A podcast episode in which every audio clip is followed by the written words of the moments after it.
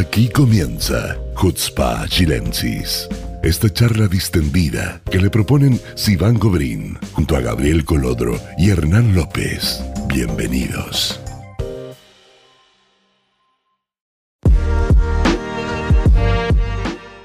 Hola amigos, ¿cómo están? Shabuatov, muy bienvenidos a un nuevo capítulo de Hutzpa Chilensis. Eh, mucho calor, ¿no? ¿A usted no les dio calor, Gabriel Hernán? Yo hoy día tuve un fin de, la verdad, un fin de semana eh, que estuvo, estuvo pesadito. ¿Cómo estuvieron ustedes? La verdad es que bien, eh, estoy, eh, estoy contento porque tuve un fin de semana movido, pero con harta actividad en todo sentido, incluyendo la actividad familiar, cosa que muchas veces uno deja un poquito Cuéntale a la gente que por tu culpa te quemaste mal en la playa. Cuéntale a la sí, sí, sí. La verdad es que descubrí que hay un talento que no tengo, que es eh, poner bloqueador y ponerme a mí mismo bloqueador. Eh, mi espalda parece una cebra roja. Hernán, ¿cómo estuvo por el, por el kibutz? Mucho calor. Hay como microclima. Eh, estuvo bien, la verdad que no salí poco de mi casa porque ayer llegó mi hija, estuve con ella, hoy día estuve un rato con mi hijo, en la mañana fui a filmar unas cosas de gente al kibutz que me habían pedido y el resto del día prácticamente estuve en la casa escribiendo. Entonces no, no vi sol, la verdad. No viste el sol. o sea, muy temprano, en la mañana, la, digamos hasta las ocho y media, estuve deambulando un rato fuera eh, y tenía que firmaron algunas cosas y después estuve todo el día escribiendo, que no... ¿Y podemos saber qué estuviste escribiendo o es sorpresa? No, no son todos textos políticos que la gente me conoce, son hace tiempo que trabajo en un libro, una novela, y lo tenía un poco eh, dejado de lado, estaba, no estaba como emocionalmente preparado para seguir escribiendo y ahora eh, Retomaste. Retomé, o sea, sí. Y con lo que pasa es que me toma como, necesito como concentrarme en eso, entonces necesito como desconectarme de las otras cosas y, y meterme solo en eso. Por eso no me di ni cuenta que espero, Espero recibir un, eh, ¿cómo se dice? Uno autografiado con dedicatoria. Pero por supuesto. Me parece muy bien. te yo, yo, yo te lo edito. ponerme las letras que me faltan y Bueno, mira, la verdad que estamos, lo, dijimos también ya, ya varias veces, lo dije yo también la otra vez en, Radio High, en, eh, cuando me entrevistaron el jueves, o sea, nos despertamos con un Israel diferente, un Israel nuevo, nuevo presidente, nuevo gobierno, y para los que nos están escuchando queremos explicar un poquito de qué se trata este, este nuevo gobierno, eh, deberían prestar juramento en una semana más, si no me equivoco, hasta máximo 10 días. Y, van a haber caras nuevas y van a haber caras que ya estaban eh, desde antes ocupando otros ministerios. Eh, Gabriel, ¿quieres hacer un poco una contextualización? Bueno, em, la verdad es que desde que se le dio el mandato a Yair Lapid, Em, comenzaron las reuniones entre las facciones que formarían este bloque del cambio. Eh, las primeras reuniones eh, fueron con eh, los partidos de izquierda, Meretz Abodá, con los que se llegaron a acuerdos y a compromisos y a concesiones que muchas veces en otras épocas para cualquier partido político israelí era inimaginable. Hoy día la realidad del, país, en, términos generales, en seguridad, en eh, defensa, en eh, desarrollo, en presupuesto, en fin, en, en, todas las áreas, eh, están, una, están en una crisis que tiene que ser respondida. Entonces, las necesidades de imponer agendas propias quedaron de lado y eso los primeros en entenderlo fueron los partidos de izquierda. Luego, obviamente, se sumó el Lieberman, que, que bueno, ya, ya venían de antes con una especie de alianza en ese sentido. Hay que entender que las posiciones sociales de Lieberman no distan demasiado de la izquierda israelí eh, en cuanto a, temas de interior. Eh, lo que ya te, da una puerta abierta para solucionar varios problemas en ese sentido. Eh, después, bueno, Gideon Sar y Bennett, eh, que fueron, como todos sabemos, un proceso súper complejo, eh, tanto por el nivel de concesiones como el, lo que significaría para, para, específicamente para el partido Yamina, para Bennett, entrar en una coalición con partidos de izquierda y renunciar, digamos, a al menos en, este gobierno, a, a, digamos, agendas propias del partido, que son de un índole derechista, claro.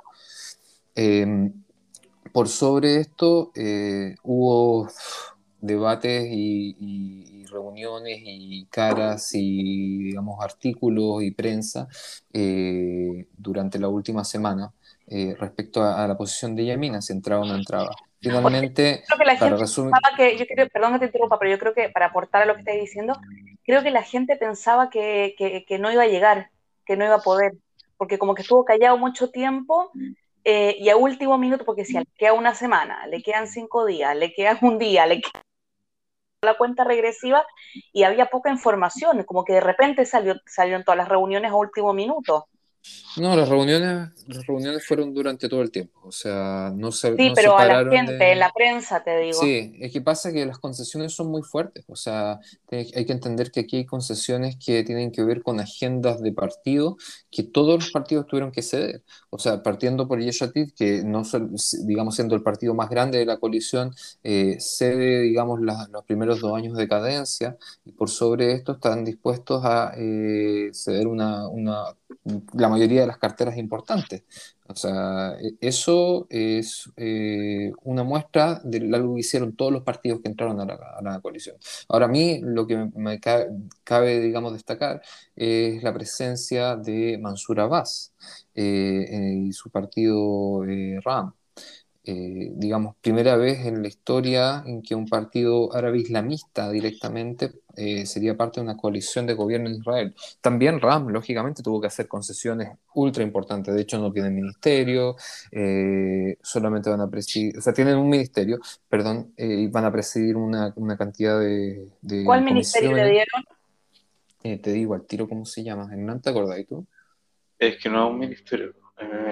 Sí, sí, hay, hay uno, hay uno. Hay no, porque hay un ministerio con alguien árabe, pero que es de. Cooperación, cooperación, le llama. Pero no, es de, no, no, era de Meretz ese, ese árabe? ¿No de Ram? Ah, sí, está, sí, está Isaú Frech. Sí, él, pues él, tiene de cooperación, sí. Ah, ¿es de Ram? Es de, es de Meretz. Es de Meretz, por eso. Es de Meretz, sí. No tienen ministerio, sí tienen eh, presidencias de comité. Eh, que es básicamente lo que buscaban en ese sentido para poder eh, encargarse mejor de ciertos temas que involucren a la población árabe.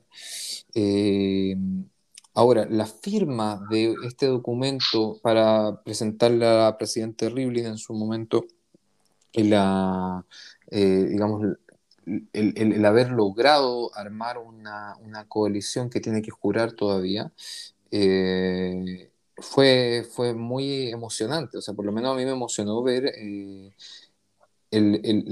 tanto la presentación del, eh, del, gobierno, del movimiento a Rivlin, eh, como ver a, a, Mansur Abbas saliendo a la prensa y diciéndole a la prensa, todos firmaron, todos los integrantes firmaron. Esa fue la primera, él, él se dio el lujo de dar la confirmación pública de que ya estaban todos firmados.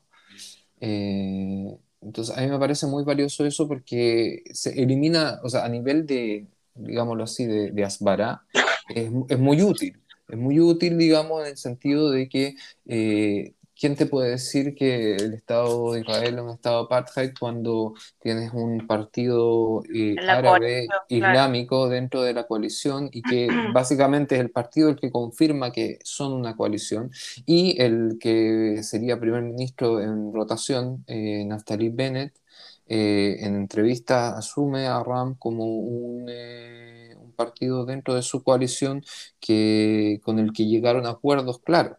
Entonces, hablando muy bien y, desdiciéndose de muchas declaraciones que hizo contra Mansur Abbas en su momento.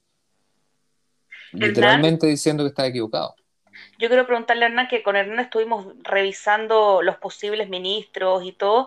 Eh, ¿Hay alguien, algo que te sorprende? Hay, hay muchos menos ministerios de lo que había en el gobierno pasado, obviamente. pero estuvimos nosotros conversando, ¿te acuerdas que cuál fue el, ministerio que a ti te sorprendió que no había? Asuntos estratégicos. Asuntos estratégicos no está. ¿Hay algo más que te sorprenda a lo mejor de esta nueva distribución? ¿De este nuevo gabinete? Mira, eh, me sorprende eh, la diversidad, eh, porque creo que es lo que Israel se merecía hace mucho tiempo. Creo que habíamos entrado en, una lógica de exclusión de unos con otros, por un lado, y, este, este hecho de que estén representados tantos grupos en una coalición me parece genial, por un lado. Y por el otro, me parece también destacable que la izquierda israelí y este pequeño grupo de árabes, que es pequeño, hay que decirlo, no es un grupo mayoritario, cuatro. pero, es significativo, tengan voluntad de poder. O sea, no sé qué con el mirar desde el frente y criticar todo el tiempo lo que se está haciendo, sino que asuman la responsabilidad y el desafío de ser parte del poder, de asumir eh, responsabilidades, de querer cambiar y de todos los compromisos que mencionaba Gabriel que tienen que ver con el aceptar a los otros y generar pequeños cambios en función de que todos avancemos juntos hacia un Israel mejor. Creo que es una actitud súper generosa que hace, yo llegué el año 98 a Israel y no lo había visto. O sea, tenían, eh, lo había escuchado de que Israel era así, pero la verdad desde el 98 hasta ahora yo había visto un Israel que era excluyente, que era agresivo unos con otros, que todos se peleaban con todo y que se negaban. Aún hay un poco de eso, se ve en la reacción del otro lado, del, lado que está perdiendo. Pero yo tengo la esperanza de que con el tiempo eh, la oposición también pase a ser una oposición más constructiva y que eh, esta mitología que tenemos un solo país y estamos todos acá unidos por nuestro destino eh, se cumpla. A mí me parece maravilloso. ¿Ustedes creen que, así vamos a meter un poco la, aguja, ¿no? ¿Ustedes creen que eh, Netanyahu va a seguir liderando ahora la oposición o va a dar un paso al costado? Eh, yo... creo que de hecho él sigue siendo el líder de la oposición, pero em, el, tiempo hace su trabajo, digamos, o sea, él va a tener sus cosas que hacer, otros líderes van a surgir. Eh, tiene un grupo opositor que, entre comillas, nuevo dentro del partido. Pero, claro, por lo menos el próximo, todo el primer año, él va a ser el líder de la oposición. Hasta que se, termine juicio. Además que no es una persona joven, pues, o sea, él tiene 71, creo que en algún momento eh, tiene que jubilarse, dedicarse a otra cosa o buscar eh, alguna solución, como comprar cigarros y champaña. Tendrá que buscar algún segundo trabajo, como todos los israelíes. Tendrá que pedir una tarjeta de crédito. Claro, una ampliación a una tarjeta de crédito. No, no tiene tarjeta de crédito, no sabía Sara, tendrá que ir a trabajar. ¿No sabías que no, no tiene tarjeta de crédito? Ah, ¿en serio? En, una entrevista hace, hace ya hartos años, o sea, pero dentro de, este, de los últimos 12, eh, él asumió que no, no, tenía tarjeta de crédito, o, se filtró desde la oficina que no tenía tarjeta de crédito, qué sé yo, pero fue, fue tema en su momento, por ahí por el 2012, una cosa así. Bueno, y otra papita así que, que yo también escuché, eh, ustedes sabían que Bennett no se va a ir a vivir a Balfour, se queda viviendo en Ranana. Ah, mira, tú vas a ser vecino tuyo. Es vecino mío y porque pasa es que él tiene hijos chicos, entonces, que están yendo al colegio. Eh, pobres niños van a estar con guardias para arriba y para abajo, pero sí, no se va a Balfour, se queda en su casa en Ranana. Claro. Balfour es la residencia del primer ministro, para los que no saben. Eh, yo creo que van a haber muchas cosas interesantes en este, en esta nueva etapa política del país. Yo, eh, yo, bueno, yo siempre hago la reflexión desde la izquierda, yo soy militante Meretz, y Meretz y Abudá tienen una responsabilidad súper grande porque tienen que hacer un buen trabajo. O sea, la izquierda en Israel estaba a punto de morir por muerte natural y esto es casi una resurrección. Entonces, si no la usan bien, eh, puede ser la muerte total, digamos. Pero están ellos, en aquellos que recibieron ministerio, hacer un buen trabajo y demostrar que la izquierda eh, tiene algo que ofrecer en este país.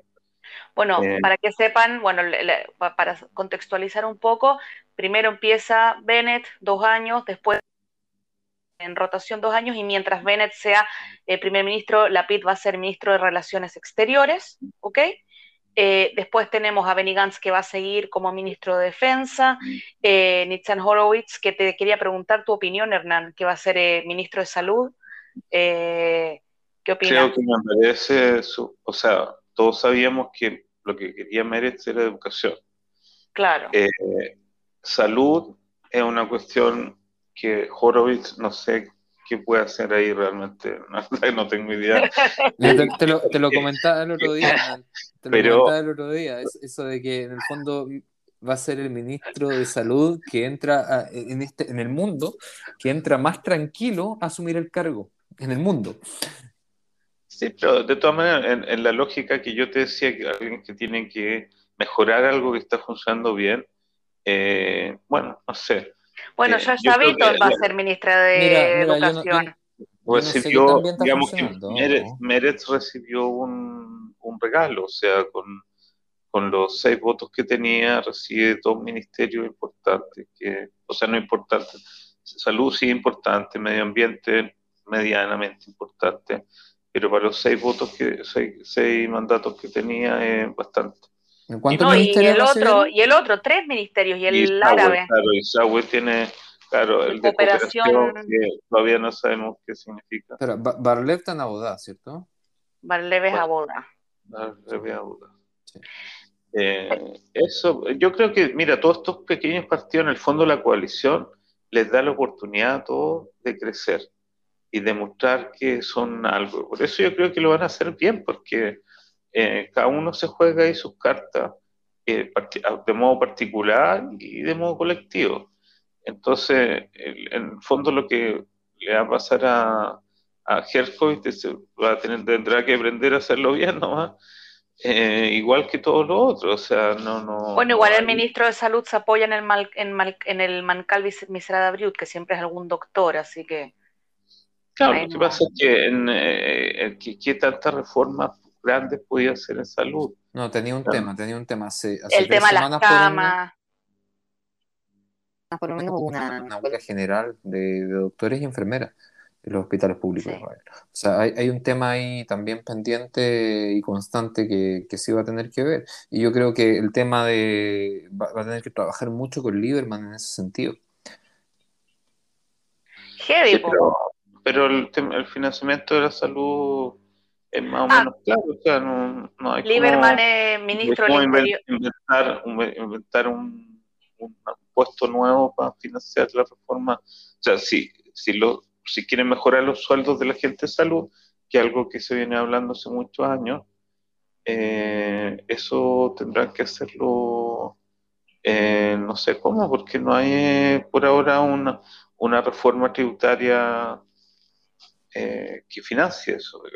Otra cosa, otro ministerio que quiero destacar, bueno, eh, Guidón Sar va a ser eh, ministro de Justicia, que también creo que es un ministerio importante que le están dando a, a Baja de allá. Eh, bueno, Lieberman, Sara Otzar, ¿cómo se, ¿cómo se traduce eso al castellano? Nunca lo he podido traducir bien. ministro de Hacienda, ok, el ministro de Hacienda, nunca lo había podido traducir bien. bueno, Ayelete, no, no Ayelete Chaquet, perdón. Eh, Nina Tamno, que es la que era antes eh, ministra de Aliá y de Diáspora, va a seguir, ella es de Cajón Labán, ella va a seguir con la misma cartera. Eh, ¿Qué más? ¿Algún otro ministerio importante? Bueno, el de salud va para Cajón Labán también, ¿no? Ayele Chaquete en Interior. Ayele Chaquete es ministra del Interior. Eh, Calcala Economía, Orna Barbivay, que hoy día sirve como presidenta de la Comisión de Exteriores de la Knesset. Ah, bueno, y nuestro amigo Miki Levy. Que va... Nuestro amigo, mi amigo Miki Levy, que me dio una súper buena entrevista, eh, se va ¿Cómo es eso? ¿Quién lo elige? Presidente de la Knesset, pero eso lo eligen también los, los Javier Knesset o lo elige el primer ministro. ¿Cómo funciona? No, Javier Knesset, Javier Knesset ah. tienen que votar y cuando hay mayoría pidiendo un cambio lo tienen que cambiar. O sea, eh, y esa es la, figura que estamos viendo ahora eh, el día ¿Pero votan por el cambio o votan por la persona? Votan por los candidatos. Eh, los candidatos son el que está y la persona y si alguien más se suma, pero no tiene, no tiene no tiene este minuto en la tercera competencia. Y en 61 ganáis, por eso es, es la gracia, digamos. Pues, por, eso se puede negociar dentro del acuerdo, porque en el fondo tenéis mayoría en el Parlamento para elegir. Claro, ok. Bueno, yo la verdad que le, como dije siempre, o sea, yo soy una persona que vota por la derecha y todos saben eso, pero de verdad que yo tengo esperanza, eh, tengo, porque si Hernán dice por quién vota, yo también puedo decir, pero no por quién, solo por el área. y no, pero de verdad yo de verdad quiero, o como todos queremos que este país le vaya bien y que salga adelante y que, digamos, no, no, a nadie le sirve que al, que al gobierno le vaya mal. Todos queremos que el país esté bien esté quien esté. Entonces yo de verdad de corazón espero que, esto tire para arriba y que salgan adelante y que se mejore todo lo que hay que mejorar. Y eso, esos son mis deseos. A mí me gustaría también que los partidos árabes que no se integraron asuman también la responsabilidad. Yo creo que ellos tienen una, con una deuda bien grande con el país, con su propia gente, en, en el conflicto inter, eh, intersocial o interraciales que hubo durante la guerra, que eh, lo hicieron pésimo. Así que tienen, tienen que demostrar que, están a la altura de los tiempos, que pueden eh, apoyar unos cambios positivos para su gente y para todo el país. Y que es, no se es un palo para OD, un palo para OD. Sí, yo, yo lo, dije la vez anterior, yo, ay, Manuel, a mí me decepcionó. Y me gustaría que tratara de resarcir su, su performance cerrada. Eh, bueno, con yo, dale, termina también quiero, hacer una reflexión también, perdón, yo también quiero hacer una reflexión, pero para, para, el otro lado. Yo quiero, quiero destacar eh, a Naftali Bennett en este caso. pensé que nunca va, iba a, llegar, va a llegar al Mesías, va a llegar al Mesías. Pensé que nunca iba a hacerlo, pero sí lo tengo que hacer porque eh, vi una entrevista de él de nueve minutos, donde realmente le creí. Eh, él habló específicamente de eh, Mansur Abbas y el partido RAM y destacó cosas que no, que no sabíamos.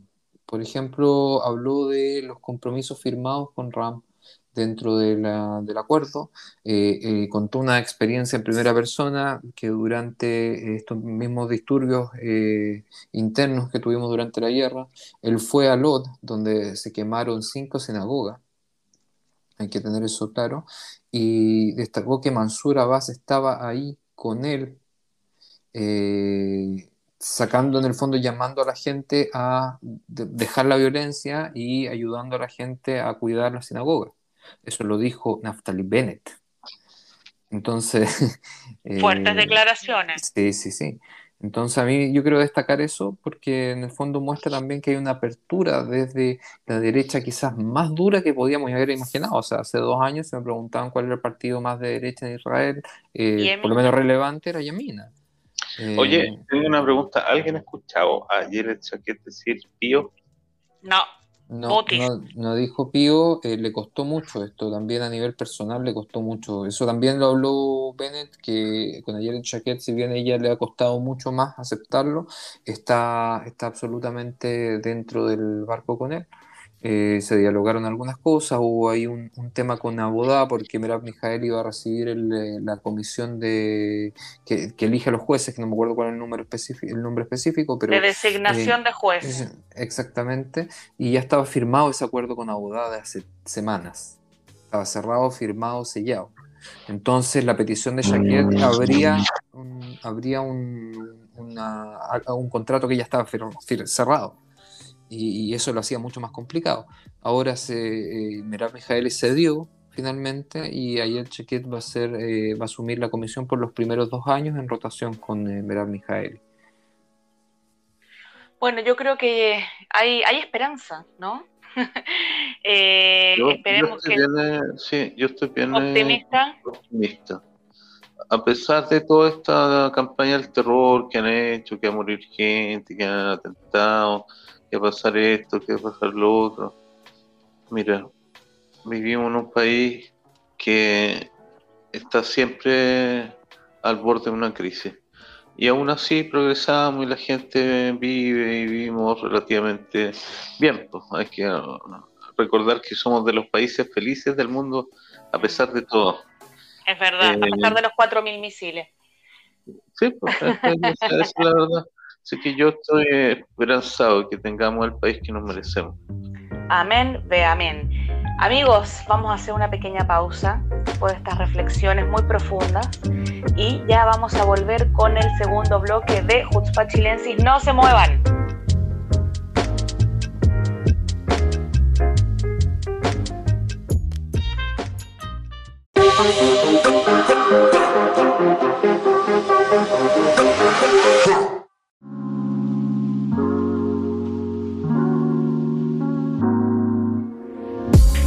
Hola amigos, bienvenidos al segundo bloque de Jutzpa Chilensis. Y para este bloque yo les quiero decir que estoy indignada.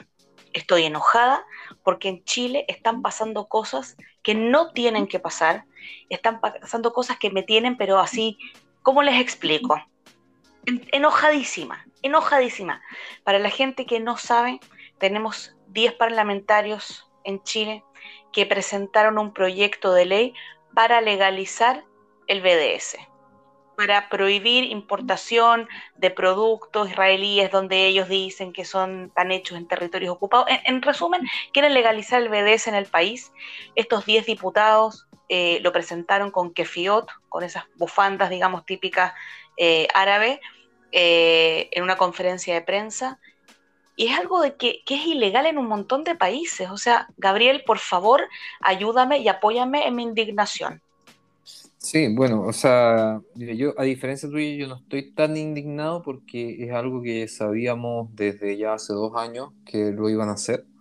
Eh, simplemente no sabíamos cuándo, o sea, es un tema público. Ellos lo publicaron un montón de veces, lo dijeron en conferencia, el proyecto ya está redactado, etcétera, etcétera. Incluso sabemos quién ayudaron en la redacción porque ellos mismos lo han dicho abiertamente. Entonces, la verdad es que eh, obviamente es, algo que nos... Llevamos, llevo dos años enojados. no es que estén menos enojado, lo que pasa es que llevo enojado más tiempo. Eh, pero sí, lo presentaron finalmente como proyecto de ley, algo que no se ha hecho en prácticamente casi, casi ningún país del mundo eh, desarrollado, ningún país del mundo desarrollado y casi ningún país del mundo en general. Eh, es promover el boicot eh, contra específicamente países que ellos consideran que ejercen una ocupación eh, una ocupación ilegal de acuerdo al derecho internacional y un montón de, argumentos que dan eh, desconectados uno del otro, obviamente. Eh, el proyecto lo presentaron el 2 de, junio, de este, hace la semana pasada, y es un proyecto que, como decía, no, no, no se ajusta ni a, la, ni a, la, realidad ni a las necesidades de Chile en ningún sentido y tiene un un digamos, objetivo muy claro que es eh, destruir las relaciones entre Chile e Israel. Nada más que eso, porque de este proyecto no se beneficia Chile en absolutamente nada. Entonces, eh, el hecho no solamente me molesta el hecho de que se haya presentado, sino que el hecho de que haya sido aceptado en la Comisión de Constitución, Legislación, etcétera, no recuerdo el nombre específico de la comisión. Justicia. Eh, y justicia, y el hecho de que haya sido aceptado, yo creo que es, sería suficiente en otros países para por lo menos crear una audiencia en comité de ética. Eh, Pero lamentablemente en Chile eso no es, eh, no es así y, suena hasta poético lo que están haciendo de cierta forma, o lo presentan de una forma eh, casi artística, disfrazándose ¿cierto? de activistas palestinos, tomando posición en un conflicto del que Chile históricamente ha sido neutro. Eh, de hecho, cuando Chile reconoce el Estado palestino, eh, no hace reconocimiento de fronteras porque especifica que las fronteras entre ambos estados deben ser definidas por las dos partes, eh, que es una posición absolutamente legítima para un estado a 13.000 kilómetros de distancia. Y una posición correcta para un estado que no tiene una participación en el conflicto en Medio Oriente. Oye, ¿tú crees que, peligran las relaciones entre Chile e Israel con esto? No, no, no, creo que peligren con esto. Lo que pasa es que esto se suma una cantidad de medidas importantes y eh, por ejemplo, es, un poco la estrategia de Daniel Jadwe, ¿cierto? De, en, su, en su plano presidencial, cuando le han preguntado como candidato si él cortaría las relaciones entre Chile e Israel. No, él dice que no las va a cortar. Y claro que él no las va a cortar, pero va a generar eh, una situación y una relación completamente quebrantada que va a terminar en la indignación de Israel. Porque en el fondo ningún Estado puede permitir eh, puede permitirse mantener relaciones con un Estado que legalmente lo boicotea. Y obviamente esto, esto es mi interpretación, no, no hay, no hay una, declaración oficial de Israel al respecto aún, eh, pero, pero ese es el objetivo de Daniel Howe, no cortar las relaciones, sino que generar un, un daño en el trabajo conjunto tan fuerte que, que haga, digamos, lograr la indignación de Israel a fin de cuentas. Hernán, ¿qué opinas tú? Bueno, yo eh, creo que efectivamente no es una sorpresa porque es un proceso este, eh, de integración o internalización del BES en la política chilena. Eh, ha sido un proceso y de alguna manera en otros capítulos lo hemos descrito. Lo que me llama más la atención en este momento no son los palestinos en sí mismos, sino los palestinos chilenos, los chilenos ahora, o los árabes palestinos eh, chilenos, eh, sino la sociedad en general. Porque esto ocurre en un momento especial de Chile, en que se supone que se están abriendo las puertas para un nuevo Chile, donde se va a reconstituir, reconstruir todos los valores que fundan nuestra constitución, eh, se abre como un espacio de, oportunidad para construir cosas nuevas. Y las mismas personas que están liderando estas instancias de, un nuevo Chile no ven este fenómeno que está afectando a una minoría, que son los judíos en Chile, y a un país amigo que es Israel. No lo ven de la misma forma que lo vemos nosotros. Supedita el racismo, la tolerancia al racismo y la odiosidad hacia un país amigo, supeditan eso a un eh, supuesto discurso de derechos humanos o a una versión eh, antojadiza de un candidato presidencial sobre lo que es o no es el eh, sionismo y el racismo. O sea, hay, hay, hay como una voluntad del progresismo chileno de tolerar o no normalizar el antisemitismo y simplemente desechar toda su relevancia en función de un de otros valores que les parecen a ellos superiores. Entonces, eso para mí me parece una cuestión moralmente súper complicada y que habla muy mal de, lo que se viene, porque en el fondo aceptar el antisemitismo, aceptar el racismo, es aceptar las bases del totalitarismo. Y el candidato Jadwe es súper sintomático de eso, o sea, él es una persona que es incapaz de establecer vínculos con los propios partidos de izquierda, o sea, él mismo eh, veta a otros candidatos, veta a otros partidos, se pelea con su propia gente, se pelea con lo, obviamente con la oposición, se pelea con todo el mundo y entre medio eh, derrocha odio hacia Israel y hacia los judíos. Y eso a nadie le parece raro. Entonces, a mí, a mí me, me preocupa eso, como aceptar que esa forma de totalitarismo sea una forma de hacer política válida en Chile. Eh, porque eso ya no es solo un problema de los judíos, sino un problema de todos. Entonces, es, como la frase clásica esa que, que los judíos somos el, el, canario, digamos, de, de, la sociedad cuando le empieza a pasar algo a los judíos, empieza a pasar algo malo en la sociedad, en la sociedad toda. Yo creo que eso ya está pasando en la sociedad chilena. Hay acá un, un deterioro y me parece gravísimo. Yo creo que yo creo que tenéis razón, pero no podemos dejar exenta el trabajo de la, de la Federación Palestina por el hecho de que Jadwe fue miembro del directorio de la Federación Palestina hasta el año 2015. Sí, pero Federación, Federación Palestina existió siempre. Entonces, el, el, el, eh, lo conversamos la otra vez que vino el amigo Ceballos, que han habido otros momentos de la historia que han sido ellos mucho más violentos, incluso con atentados terroristas y cosas mucho más dramáticas y sin embargo la sociedad chilena no aceptó eso así. Hoy día hay una predisposición de un amplio sector de la sociedad chilena, porque no son, ni siquiera son los partidos políticos, porque no le podemos echar o sea, tú ves que muchas veces hay gente de la sociedad civil, está esta mujer de, la, de los feministas apoyando esto, hay gente, hay, de las familiares de detenidos desaparecidos, la vez anterior, esta mujer Lira, había gente de la sociedad civil que, que supuestamente está ligada a los derechos humanos, apoyando el racismo, apoyando la intolerancia, apoyando candidatos totalitarios. Entonces hay, hay claro, uno, lo, uno ve a los a a los palestinos, la Federación Palestina como liderando esto, uno ve el contexto internacional que se hace pautas y uno ve cómo se van repitiendo, pero en el fondo los que le apoyan con los que le dan sustento a esto son la gente común y corriente que apoya. pero a lo mismo voy, a lo mismo voy, por eso te decía.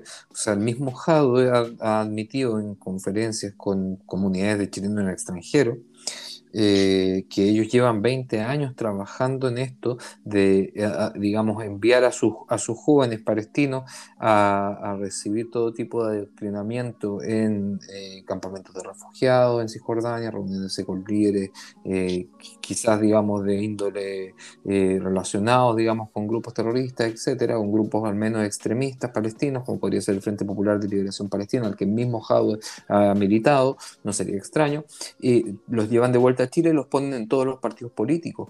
O sea, eso ha sido una estrategia que lleva, llevaba en su momento, digamos, cuando él lo planteaba, el año 2016, 20 años ya funcionando. Entonces, no es de extrañar que hoy día esa gente sea parte de estas organizaciones de la sociedad civil, incluyendo el mundo político, eh, para ejercer este tipo de, veto, digamos. O sea, lo, lo dice literalmente, que en ningún partido político hable eh, a favor de Israel y contra Palestina. Ese es el objetivo. Y yo creo que hasta cierto grado lo han logrado.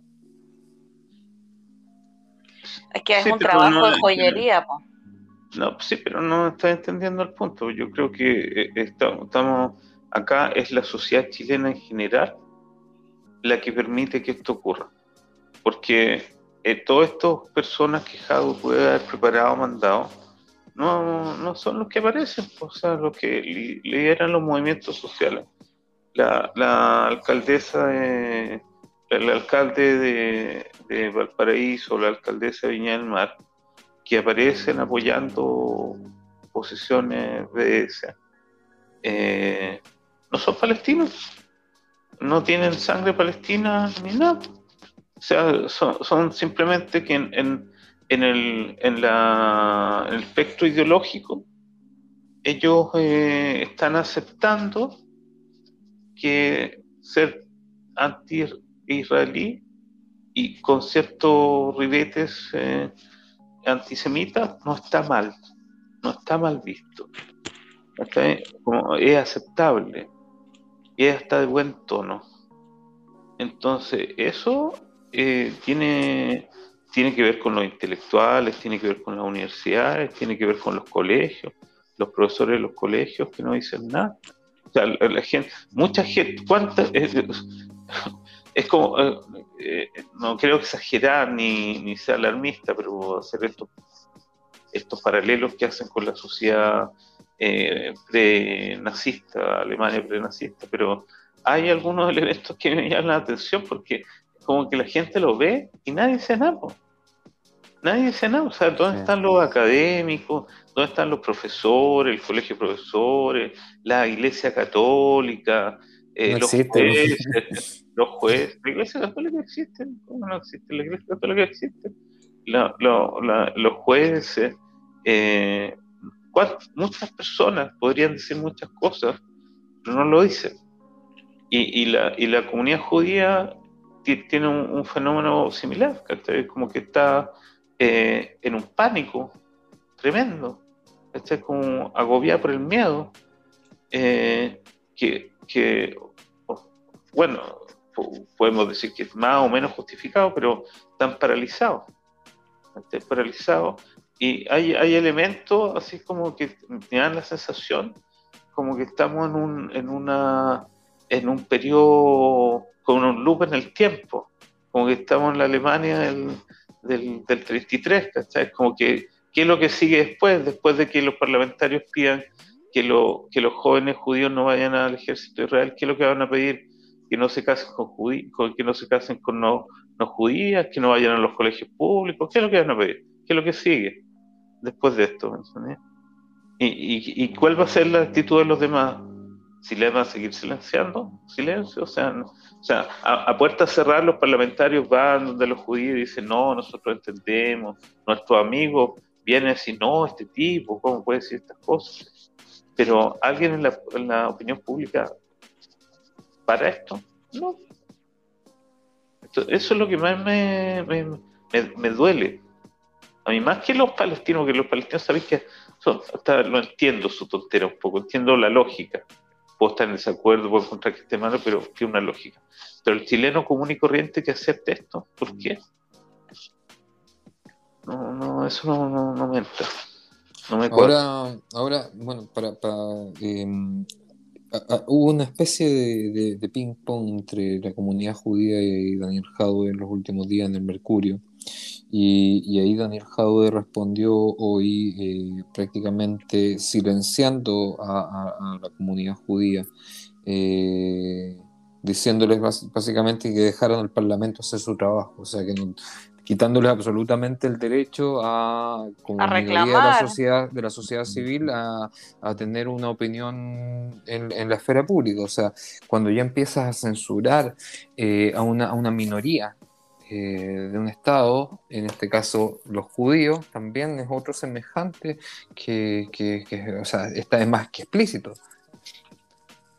Claro, él es así, pues, o sea, imagínate un tipo que vetó a Heraldo Muñoz, que era de un partido importante de, de, izquierda, de que participara en las primarias, o que vetó a otra gente dentro de su propio, podría dar un 20 ejemplos de cosas terribles que totalitarismo que él ha hecho dentro del Partido Comunista o dentro de Recoleta, y la gente lo acepta como único, como si fuera algo súper normal. Entonces, claro, que ataque a la, comunidad judía para él es como súper natural.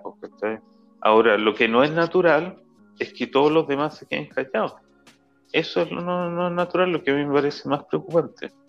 Tú, si no eres especialista en temas de SWA, no te llamas.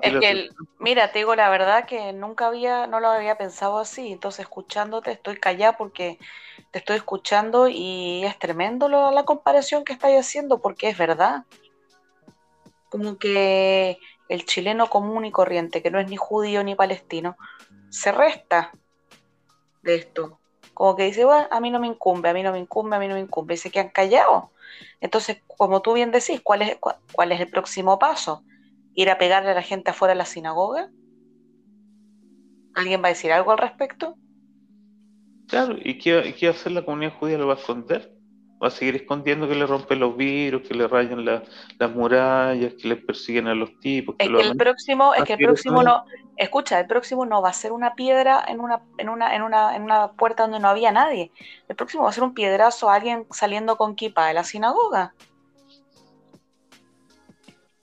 Mira, la, otra vez hablaba con muchachos de universitarios y me hablaban de cosas que les decían eh, o que le hacían en el colegio, que lo amenazaban, pasaban y le, apuntaban así como en el dedo, como que le iban a disparar, o los, típicos insultos de Hitler no terminó su trabajo y todo ese tipo de posibilidades que dicen los nazis, en teoría, pero ojo que ahora lo está diciendo cualquier chileno, eh, no cualquier chileno, pero estos chilenos llenos de odio que aparecen por todos lados lo dicen y lo hacen.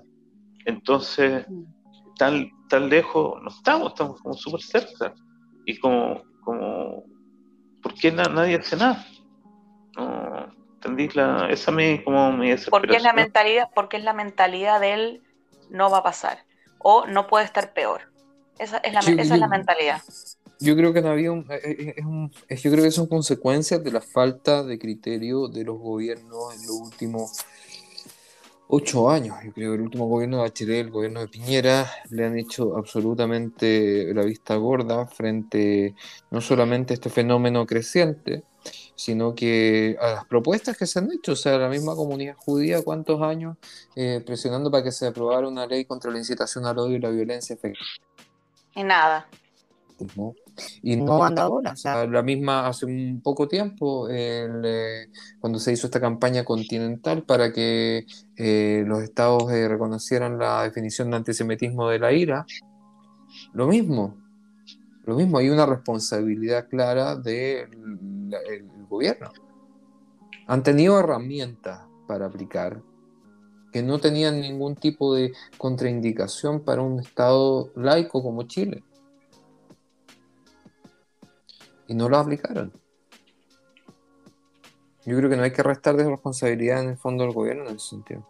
De todas maneras, de todas maneras, eh, es súper preocupante la, la situación. No sé si es que ahora, Hernán, me dejaste pensando con tu, con tu comparación, pues, porque yo no, lo, no, no, no, no se me había ocurrido eh, verlo así. Y, y es un, una historia que se repite, o sea, se dice que la historia se es como una espiral, y porque las cosas se van repitiendo de una u otra forma. Pero son la, misma, eh, la misma estructura, o sea, cuando nosotros denunciamos a Boris como antisemita y sale gente joven judía y dice, no, si no es tan antisemita, Oye, ¿qué es eso? O sea, ¿cuándo fue la última vez que se escuchó eso en el mundo? Pero es como cuando es como cuando es como cuando los nazis venían a buscar a, la gente a la casa y los otros le mostraban sus condecoraciones de la Primera Guerra Mundial y decían yo peleé por Alemania en la Primera Guerra Mundial, a mí me vaya a llevar. Y sí, po, no importa quién eres, eres judío, te llevo igual. Eh, es tremendo, tremendo. O sea, esperemos que no llegue a eso. Obviamente. A mí, a mí, me, huele más, no es por ser, eh, digamos, conspiranoico, pero hay un tema ahí de, de, semejanzas con lo que pasó en, eh, en, Venezuela con la comunidad judía. No estoy hablando del proceso del, del Chilezuela, pero, pero sí lo que pasó en Venezuela con la comunidad judía, al no tener vínculos con, eh, con el mundo de, de, donde venía Hugo Chávez, terminaron destruyendo la comunidad y terminaron con Hezbollah metido adentro. Mm. Entonces yo creo que ese es un poco el modelo que se podría estar acercando en ese sentido, no, no, por, no, no, por todo, digamos, el proceso conspiranoico de Chile se va a convertir en Venezuela, pero en el sentido, por lo menos, eh, de, los judíos como minoría residente en el país, eh, podría ser un fenómeno similar, o sea, no, no, no, no, ve, hay semejanzas que son claras. No, y los países y los países vecinos mirando para el lado también, pues cada uno con sus propios problemas. Pero claro. Claro, yo creo que, yo creo que, mira, no, no, no quiero seguir siendo fatalista, pero yo creo que todavía hay tiempo, porque creo que todavía hay tiempo para actuar en ese sentido, todavía hay tiempo para, eh, por, al menos, develar la figura de Daniel Howe como un antisemita que es. Y, eh, Pero Gabriel, a los chilenos no les importa. A los chilenos no les importa. Esa estrategia ya, ya vimos que no funciona. O sea, lo que hay que eh, llamar la atención es que Chile se está, se está convirtiendo en un país totalitario. porque, por eso mismo, porque no le importa tener a un, a un, a un presidente antisemita. O sea, yo tengo amigos que van a votar por Jadwe y que no les importa que Jadwe sea antisemita. No, porque no les afecta a ellos. Claro, porque le dicen es un problema de Jadwe con, con Israel o con los judíos. Yo, Jadwe, a mí me gusta Jadwe por las cosas que hice para la sociedad. Nosotros los judíos no somos parte de la sociedad, no es parte de la democracia que se respeten a todos los sectores, especialmente eso. No es la gran prueba de la democracia el respeto a las minorías. Todas esas cosas que se decían como fórmula eh, elemental en las clases de educación cívica que alguna vez existieron, como que la gente se las metió por el que te y ya no, no tiene importancia. O sea, lo único, cambiemos, no sé qué, Chile y todas esas cosas que dicen, pero que no están haciendo. O sea, hay una confusión. ¿Sabes qué creo que es lo peor? Que si no es hardware, van a utilizar eh, eh, la constituyente para, digamos, el proceso de creación de constitución para incluir eh, temática anti-israelí, que algo que lo dije hace tiempo, creo que también hay que en el podcast, y yo creo que por ahí, aunque Jadwe no salga presidente, que espero que no lo sea, eh, yo creo que por ahí va, va, a continuar el trabajo de tanto del BDS como del antisemitismo. Y, otra vez la pregunta es dónde va a parar, porque después de esto, ¿quién va a ser el siguiente? ¿A quién va a empezar a perseguir? ¿A los evangélicos? ¿A los testigos de Jehová? ¿A quiénes, a quienes vaya, vaya a descalificar dentro de la sociedad? ¿Cuáles van a ser tus enemigos? Eh, cuando, cuando ya pasen un, ya, supongamos, pasan todas las leyes que quieran contra Israel. ¿Y después qué van a hacer? ese, ese, ese yo creo que es el, donde hay que llamar la atención, que a, a, otros también les puede pasar esto que está pasando a nosotros. De hecho, les va a pasar. O sea, ¿tú crees que Jadwe es más que tiene más amigos, con, tiene más amistad con el mundo evangélico o con el mundo religioso en general que, que con los judíos? Lo comentaba alguna vez Daniel eh, Andrés Weinstein, del financiamiento de, la de las iglesias en general. Eh, ¿Alguien tiene alguna duda de que las iglesias en general van a quedar desfinanciadas en, en este nuevo Chile que se está armando, como Chile Bueno, vamos, vamos a ir cerrando porque nos estamos pasando el tiempo. Está muy interesante el tema. Yo creo que vamos a seguir hablando de esto, obviamente. Vamos a traer invitados también al respecto. Eh, esperamos que vamos a ir viendo, vamos a ir siguiendo de cerca a ver cómo, cómo se van desarrollando esto y esperamos tener un, como fuimos súper optimistas con esta nueva era para Israel, espero que podamos decir lo mismo pronto para Chile, porque también deseamos que, aunque no estamos ahí, eh, deseamos que, Chile pueda tener eh, un futuro más eh, iluminado de lo que se ve hasta ahora. No sé si comparten conmigo eso.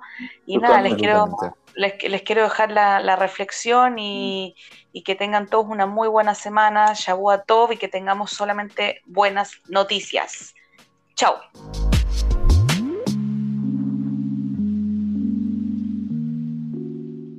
¿La pasó bien? ¿Le interesó lo abordado? Si es así, lo esperamos la semana que viene, en este mismo horario y lugar.